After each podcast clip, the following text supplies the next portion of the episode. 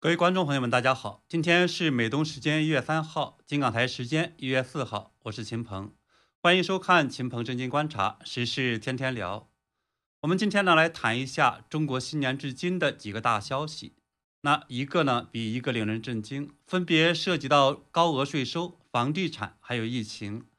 那么。官方的种种手段，或许呢预示着二零二二年的中国方向。所以呢，我们今天选这几个话题来谈一下。我们首先看到第一个是在二零二一年的二零二二年的春节新年期间，那么中国的资本圈和网上在热传着这样一个消息：十二月三十一号的时候。中共呢，财政部、税务总局是发布了一个公告，是关于权益性投资经营所得个人所得税征收管理。那这样的一个公告说呢，是到从二零二二年的一月一号开始，拥有股权、股票、合伙企业、财产份额等权益性投资的个人独资企业、合伙企业，那么。一律呢是用查账征收的方式征收个人所得税。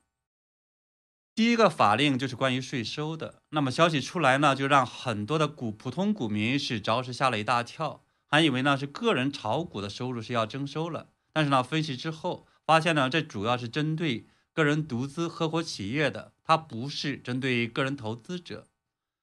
那有网友呢做了一个分析，说呢。这样的一个规定，这是人类历史上从未有过的大变局。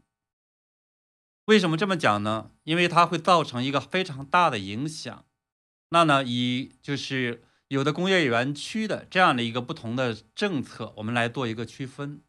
那企业的核定征收的方式呢？那么个人所得税。那么个人的这种呃企业个税呢是百分之零点六，那么综合的税率是整个在百分之一点六六，而查账征收的方式呢，征收的税率是百分之二十五。也就是说呢，如果说这个个人独资企业原来的收入呢是一千万元，只需要缴十六点六万元，而现在这样的一个新的征收方式是需要缴纳四百万元，那么。按照个人所得税的方式呢，一千万的这样的一个收入，那么需要最终缴纳的这样的个人所得税又会变成多少呢？是三百三十三万元。也就是说呢，这样的一个新的规定下来，个人的所得税的这样的一个征收的额度会增加了原来的十倍到二十倍。谁会受到这个征收制度的影响呢？那么当然我们知道会有这些网红明星。还有呢，一些艺人。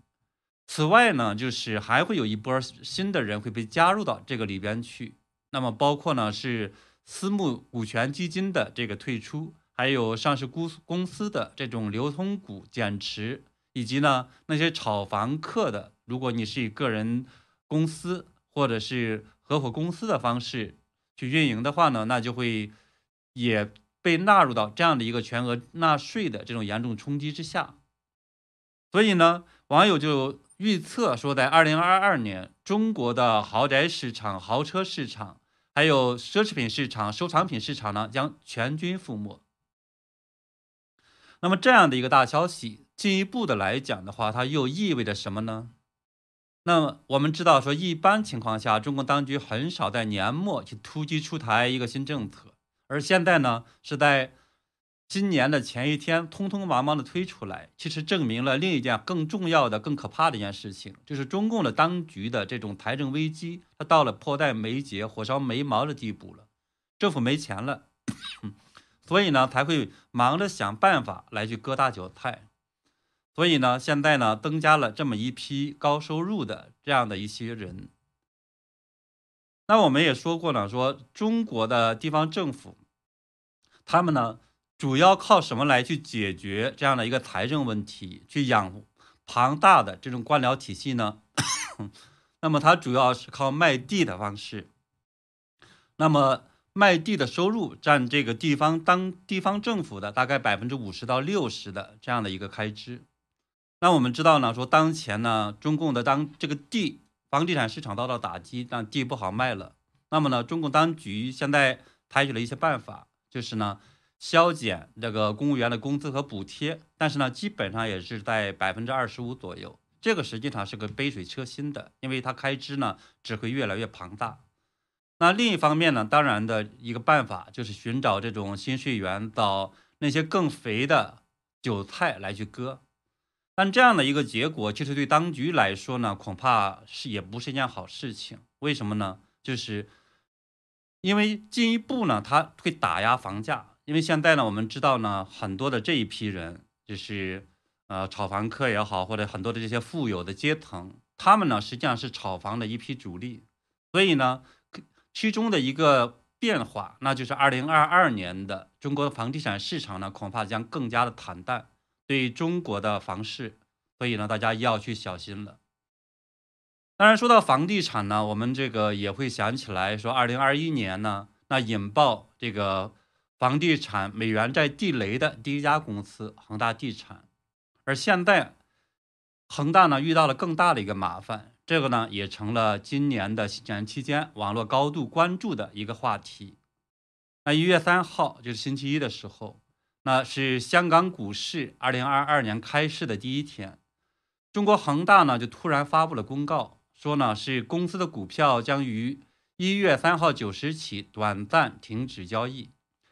那恒大没有说明停牌的原因，但是呢，从此前流传的恒大相关消息看呢，恒大这个新年前就有三件大事，第一件就是恒大的海南的一个房地产项目叫做海花岛，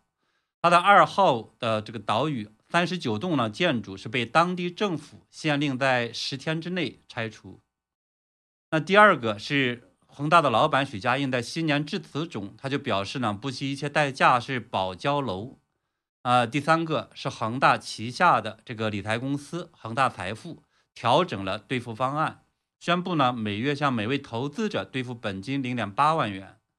那这第二条和第三条呢，其实是证明了说现在恒大和许家印本身是困难重重，要保证交楼，保证呢是把这个钱。慢慢的还给这个投资人，就说比以前这个速度更慢了。那么每月的话，零点八万元实际上非常非常小的一笔，对吧？但是呢，第一条实际上应该对恒大来说，我认为实际上是打击更大的。这个呢是在十二月三十号的时候，海南省的这个呃儋州市，那么呢是综合执法执法局是对恒大发出了一个行政处罚决定书。责令呢，恒大的这个海花岛住宅三十九栋必须呢在十日之内自行拆除，也就是说是在十一月十号之前应该是拆掉。那预期呢将被强制拆除。那这也意味着呢，就是这么短的时间内，那么政府的一纸公文将把恒大的这个接近四十三点五万平方米，大概是市场价格。七十八亿的这样的一个楼房夷为平地，那么从拆的这个速度看的话呢，它只能是爆破的方式。所以很多网友就在讲呢，说是海花呢恐怕要变成浪花了。那海花岛的这样的一个项目呢，是恒大在二零一三年正式开始填海建造的这样的一个人工岛项目。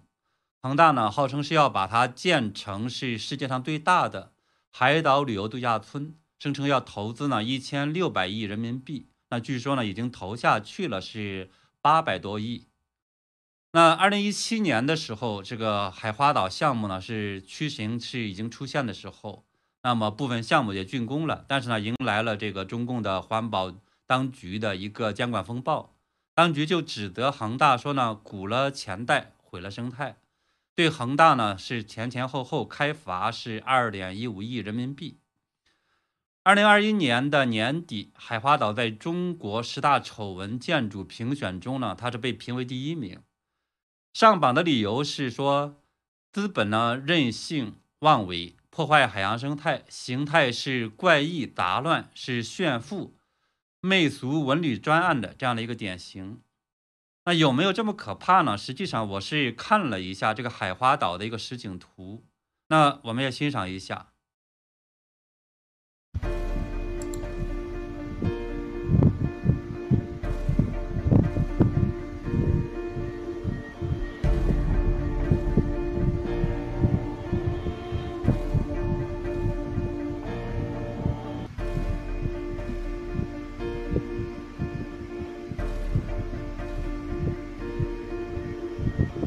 看起来呢，恒大实际上是把各种风格的，什么超现代、后现代风格的、传统风格的，还有这种不同的地方的这样的一些风情街等等的话呢，是强行的堆叠在一起了。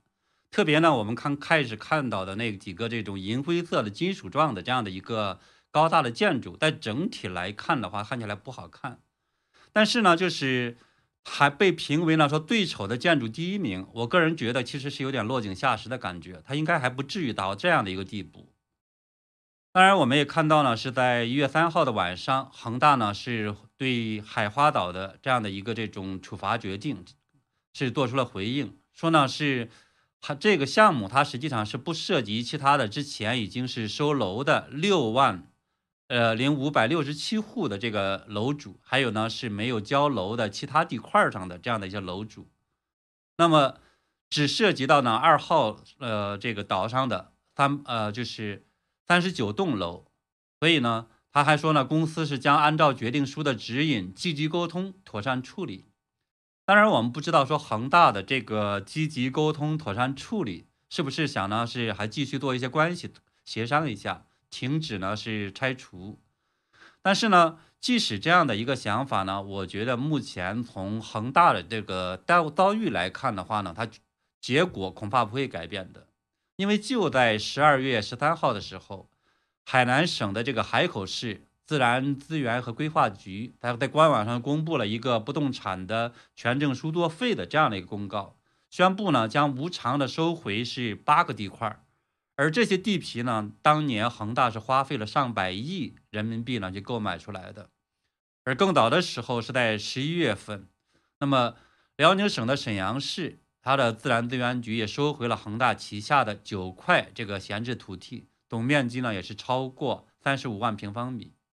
所以从这样的消息来看呢，就是说，呃，现在很明显，这个海花岛所在的这个地方政府，他们也是在趁着海口啊，或者是沈阳等等这样的这种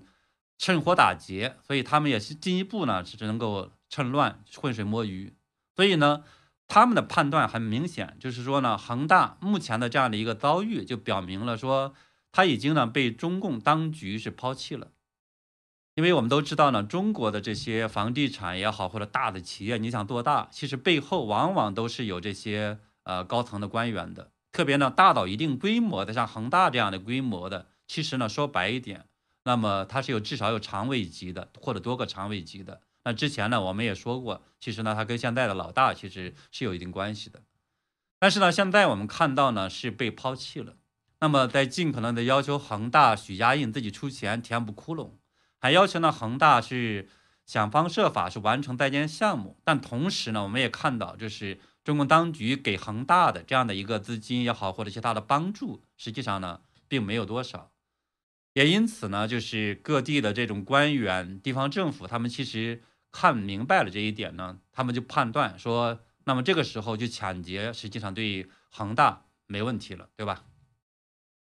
当然，从官方的规定来看，那比如说我们看到是海南省的闲置土地认定和处置规定中，它就规定说，超过两年，那么开发日期没动工的，或者呢是。超过动工开发日期满两年未完成项目投资总额的百分之二十五的，那么政府呢是可以无偿收回国有建设用地使用权。那么按照这样的一个规定呢，恒大的这样的一个地应该早在二零一七年底呢就该被收回了。但是呢，我们也知道说中共当局其实很多的时候规定是规定，执行呢是执行，而。之所以的话，恒大之前没有被收回，是因为呢，恒大它其实进入海南呢，是投了大量的钱，光这个海花岛项目呢就投了接近是一千亿，所以这是一个对地方政府来讲是做出了很大的一个贡献的。但是呢，现在呢，就是面对着负债累累的恒大，它当然是没有办法、没有能力再去开发这些土地。那显然呢，就是海海口当局其实本来他也可以提前沟通。让这个恒大呢进行买卖，把这个钱最后还给就是呃当局，对吧？而不是现在呢无偿的拿走。所以呢，现在很明显来讲的话呢，其实这实际上就是趁火打劫。所以这个我觉得也是看我们看到的真实的中国的这种政商关系，它的一些这种情况。那么你好的时候，那么呢地方政府，那么省长、省委书记，对吧？他包括去亲自接见许家印，双方的话，这个交谈甚欢。那么坏的时候呢，那么就落井下石，这是中共官场就这一个特点。当然，我们也看到了，说恒大其实这两年的呢是这种走背运，其中的一个原因呢，当然是因为它的整个这种呃债务危机，债负债太高。那另一个原因呢，当然也是其实有这种呃自然灾，就是这种灾害的原因。当然不是自然灾害，就是疫情的原因。那么导致呢，整个全球性的，包括在中国，房地产也好，或者其他行业，说好方方面面，包括海南的这样一个旅游的这种呃地方，遭到了一个沉重打击。所以呢，当然也影响到了海南的这样的一些土地开发。所以呢，这样的这种情况下，它就爆发出来了它的许多真实的这样的一些呃危机。那好的时候。你呢是母猪，也可以被风吹走，在风口上，对吧？差的时候，当然呢，对于这个经营企业的来讲，那么就会暴露出你的真实的这样的一个情况出来。可是呢，这个事件也其实也让我们看到呢另一个很深的问题，就是说呢，地方政府的话呢，它未来除了恒大之外，它会呢根据不同房地产公司的这种背景的强弱，那背景当然指这种官方背景了，那会。趁机呢落井下石，强取豪夺。所以呢，恒大这样的一个这种遭遇，我觉得这也只是开了二零二二年的这么第一炮，也第一响，对吧？当然，我们呢也是接下来呢是谈另一个话题。那我们呢相信很多朋友呢也是这段时间看到了关于西安封城之后的这样的一许许多多的措施的强制，但是同时呢又很弱智。那么包括呢是。呃，计算机系统崩溃，还有呢，超市物资这种短缺，然后呢，整个当局的应对非常的糟糕。那今天呢，我呢想进一步的来谈一下关于疫情方面的更多的这样的一些消息呢，特别呢是谈谈一下中共当局在这个其中，他们应该承担什么样的一个责任。今天呢，实际上是一个很特殊的日子，那一月三号，那指二零二零年的这个一月三号呢是。武汉的吹哨人李文亮，他被武汉市这个中南路街道派出所训诫的这样的一个日子，李文亮就在训诫书上签下了“能明白”这样的一个屈辱的文字，他就被迫承认说自己呢将遵守警方的所谓对他违法这样一个规劝行动，否则的话呢，他愿意接受这种制裁。那我们可是也注意到呢，说这样的一个惩戒规定呢，其实呢，它只是发生在一个小小的派出所。然而，就在同一天，二零二零年的一月三号，中共呢卫健委它是秘密发布了一个内部文件，三号文件，他就要求呢是各地的这种研究机构也好，等等的相关机构，它是将获得的病毒的样本呢这样的进行销毁，而且呢不得对外透露相关的这种信息。那在当年的二月二十七号呢，台新网就报道说呢。还不得擅自对外发布这种检测信息。那某基因这个测序公司人士称说，湖南省卫健委也以电话的形式传达了上述要求。也就是说，这是一个见不得人的这样的一个三号文件，但是呢，是由官方呢发布的正式文件。所以显然呢，一个小派出所和一个这么高层的这样的一个机构，它不是一个对等的。而同而前一天，也就是二零二零年的一月二号，中共中央电视台呢，当时是以高密度的超强阵容，在八个频道九次对所谓的八名造谣者进行了文革式的大批判。这个呢，当时也是震惊了世界。公安机关已经传唤八名违法人员，并依法进行了处理。八名散布谣言者被依法查处。那这样的一个大批判的这种阵势的话呢，之前如果说我们能够记得住的话呢，那实际上只似乎只有在一九九九年，就是中共呢镇压法轮功的时候，那么在中央的这些各种媒体中才看到集中了在炮轰。那么现在呢，就是像李文亮的这个，我们知道说小小的一个派出所层级的，居然到了这样的一个中央电视台，到了那么高级别的一个批判，这意味着什么呢？其实。意味着说，中共在政治局常委层面呢，至少有两个人介入了这样一件事情。因为我们知道呢，管政法的和管文宣的，他不是一个人，只有同时的下令的话，他才能做到。而且呢，就是主管这个卫健委的。那么我们知道说，中共管理呢是要科教文卫，它是这个一条龙来去管理的。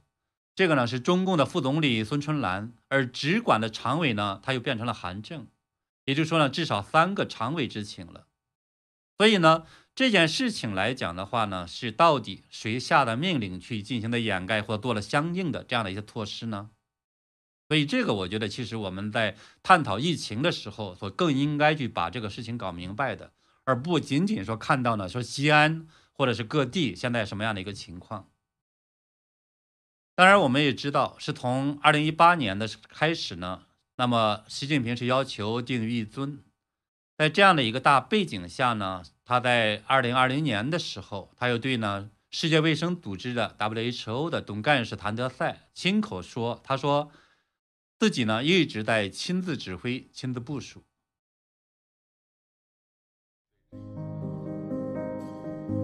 安全、身体健康放在所以对这一次的疫情防控工作呢，我一直是在亲自指挥、亲自部署。那其实这就是说呢，在两年多前，也就在中共当局的这个指挥下，他才开始了对世界的这种掩盖，他不是简简单单的说发生在一个武汉市的地方。那么中共呢是在内部下达命令研发疫苗等等这样的一个同时呢，却在对外继续宣称说可防可控，不会人传人。这也造成了我们今天看到席卷全球、祸害全球的大瘟疫，也看到了这样的一场灾难呢，在中国，包括在这一次的西安悲剧，在一次次的重演。当然，我们看到西安的时候呢，这几天它成了一个大家的一个谴责的对象。因为它酿发了这个很多很多的各种人人道的危机，而且呢，因为物资的这种配给出了大的问题，那么呢，它成了一个饥饿之城。还有很多人呢，是因为这种疾病没法及时的治疗是死亡。那么我们看到网上出来的这个消息，我看到的至少有三个人，但是呢，官方实际上对此呢是置若罔闻。那么。奉命坐镇西安的中共副总理孙春兰还下令呢，在周二，也是一月四号的时候，他要完成社会层面的这种清零。这样一来，其实我们又看到另一个这种荒唐的一个做法，那就是呢，一个人感染，那么全个整个楼或者呢是全村都得拉走到西安之外的这样一个地方隔离。那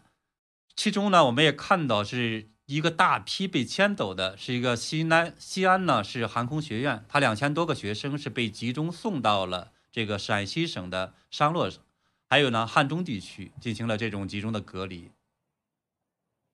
这其实意味着什么呢？就是说从此以后，那么他在路上的也好，或者集中感这种呃隔离期间，那么感染也好，死亡也好，他在出现任何的问题，那么西安市当然就是因为清零了嘛，他就没。没有问题了，所以呢，这样的一个做法，很明显的话，是一个这种相当糟糕的一个做法，而且相当不负责任的一个做法。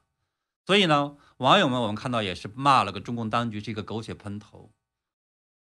那么有网友就一针见血的指出来说，这样一来呢，西安市就取得了第一件的这种全面胜利。不但是呢这个原因，更重要的原因是，只要拉出去，在发现任何的确诊，不是社区传染。那都是隔离期间的，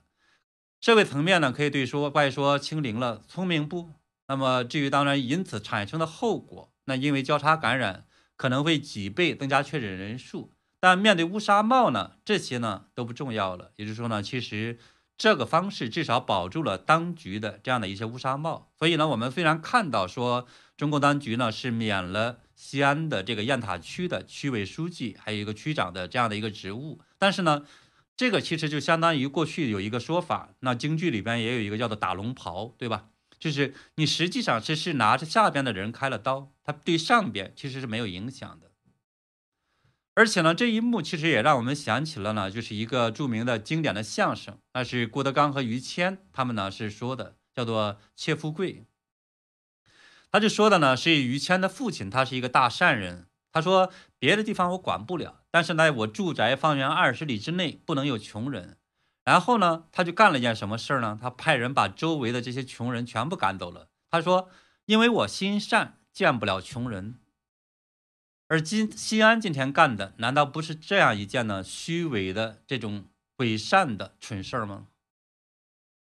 当然，我们看到呢，迄今为止呢，就是中共官方公布的数字是说，从十二月九号到现在，那么陕西省全省呢，一共是确诊的本土是本土确诊那一千六百九十例，西安市呢是一千六百六十三例，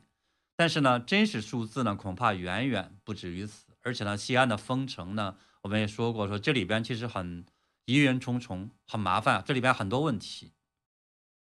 当然，这样的一个做法的话呢，其实也不仅仅是发生在西安。我们看到呢，今年以之后，那么另一个有两个城市，实际上呢也是爆出来很大的一个问题。其中一个呢是河南省的禹州市。那在一月二号的半夜，啊，中共习惯于呢去搞这种半夜鸡叫的方式，就是发布了一个这种疫情通告。他说，鉴于呢是当前的疫情严控的这样的一个严峻形势。经研究决定，然后呢，开始呢是做出这样一个规定，等等等，然后呢就是开始封城。那这一次的封城的措施呢，它是说，那么全市所有的居民是居家隔离，足不出户。这个除了就我们看到呢封禁内外不交流之外，还有呢本市之内呢，那么机动车辆也不得上路行驶。当然，除了呢这个防疫指挥部发行了通行证的这些车辆除外。此外呢，像呃全市所有的商超呢，还有这些专注呢是日常生活物资供应，其他的这种经营活动停止。那么其他的门店还有外卖经营单位呢是暂停营业。那么从外卖经营单位这个呢是来看呢，比西安看起来还要严格。因为我所了解的情况呢，西安实际上对于那些就是非管控小区，就是说这个小区里边没有感染者确诊的。那么呢，他还可以去叫外卖或者叫这些物资。而现在来看的话呢，就是这个，呃，河南的禹禹州呢，它实际上要风控要更严格。那这种情况下，会不会继续的出现大量的这种次生灾难、人道灾难呢？我觉得我们还得这个继续关注。另外一个呢，是这两天也是上了大新闻的这种呢，是疫情比较严重，也开始封城的，是呢。浙江省的宁波市，那这个城市呢，当然它不是做了一个像西安或者禹州那种呢，是禁止大家在呃出行，待在家里边它是做了一个软软性的封城，就是说，呃，禁止呢是出入宁波，但是呢，它没有禁止是民众在城内行动。当然，这是我们看到的官方的这个消息。至于呢，内部现在是不是有了更多的这种严控措施，我们还那个需要呢继续去观察。那么。从目前他所发发布出来的这样的一个消息来看呢，他是说新年之后，就是一月二号，呃，一月一号这两天呢是新增了十例呢是本土的确诊病例，而且呢是和外地的这个不一样，它独立爆发的这么个疫情。此外呢，它也是对于北京的等等这样的一些航空还有铁路交通是中断了，城市内的这些这个公共交通，呃，被停运了。那么，网吧、像电影院等等这样的一些公共的这种呃场所，还有旅游景点呢，是关闭了。所以，这是呢我们看到的呢，现在就是已经开始，除了西安之外，已经有更多的城市，那么进入到了这样的一个清强制清零的一个死循环中。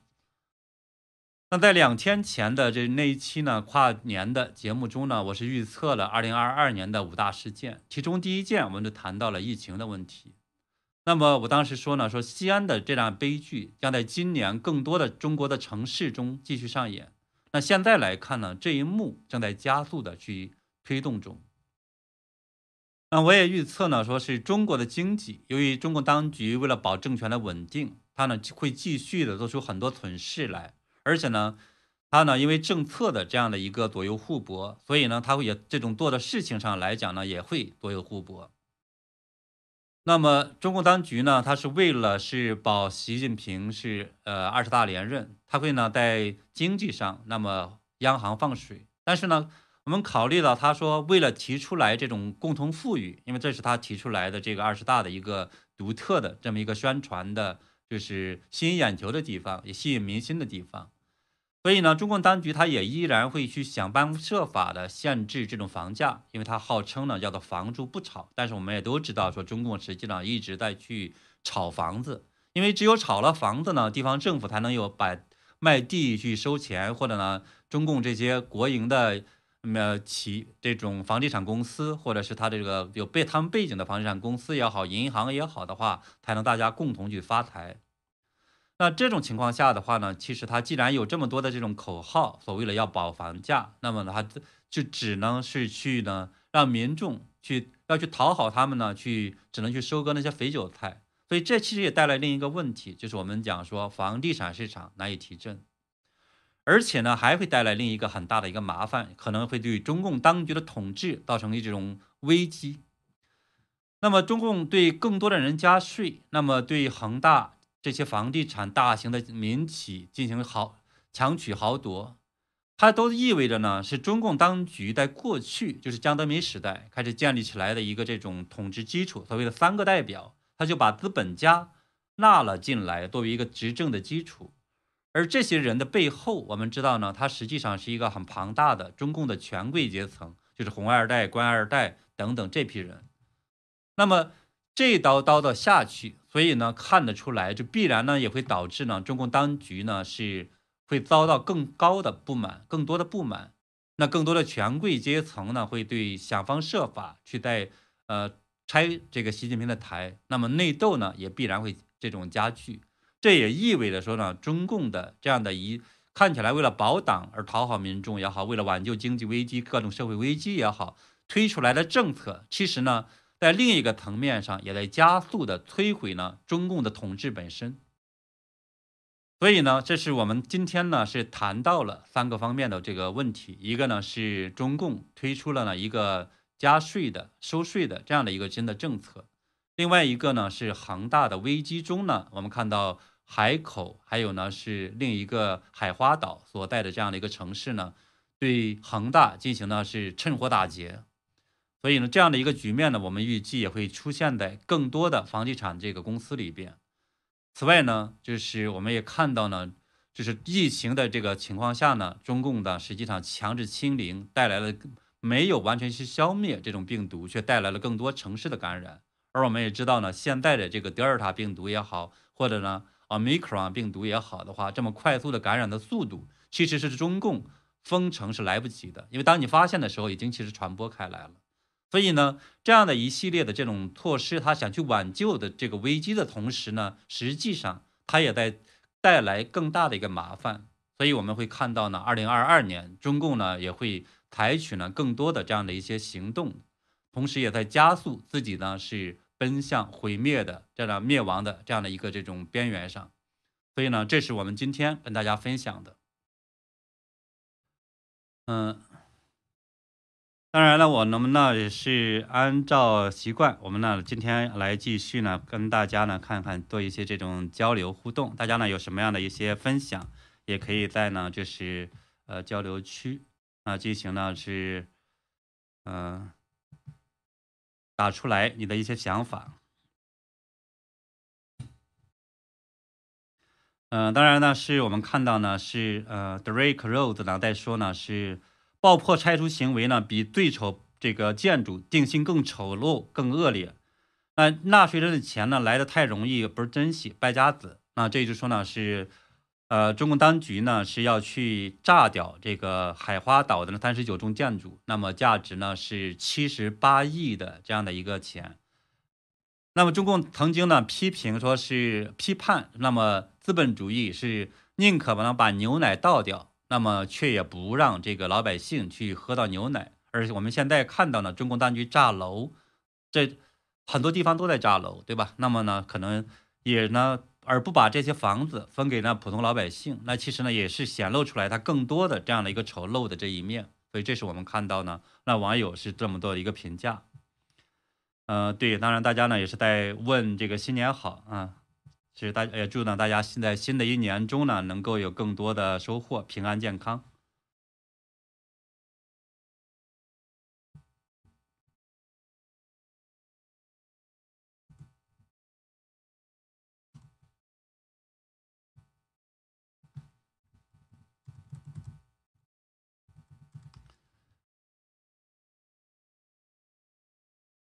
当然呢，我们也看到呢，还有其他的网友在讲呢，说是呃，讲到了台积电，对吧？啊，文革呢，还有啊幺八零八呢，说文革呢不仅是二点零，它应该是五点零，让你感觉不到人斗人。对中共呢，当局现在其实传了做了各种各样的一些这种花招百变，那其实好多方式实际上是呃打这些民营企业也好，或者是这种割大韭菜也好，其实呢也是一种高级的这种。发动民众斗民众的这样一个方式，让好多老百姓呢看着很解气。但是呢，抢来的这些钱呢，跟其实普通老百姓是没有一分钱的关系的，它只是用来填补呢地方政府这样一个庞大的这种债务漏洞。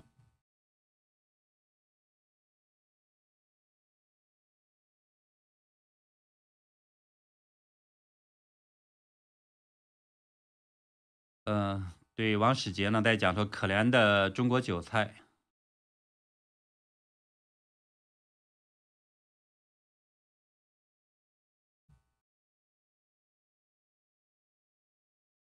当然，大家好多是在相互的在这就聊开了哈，也是讨论了说中国的现在的这样的一些那个那个问题。嗯，对，呃，陈晓文，祝秦鹏身体健康，也非常感谢，也祝呢大家是在新的一年中呢是呃吉祥如意。那我们呢今天的分享就到这里，那我们明天见。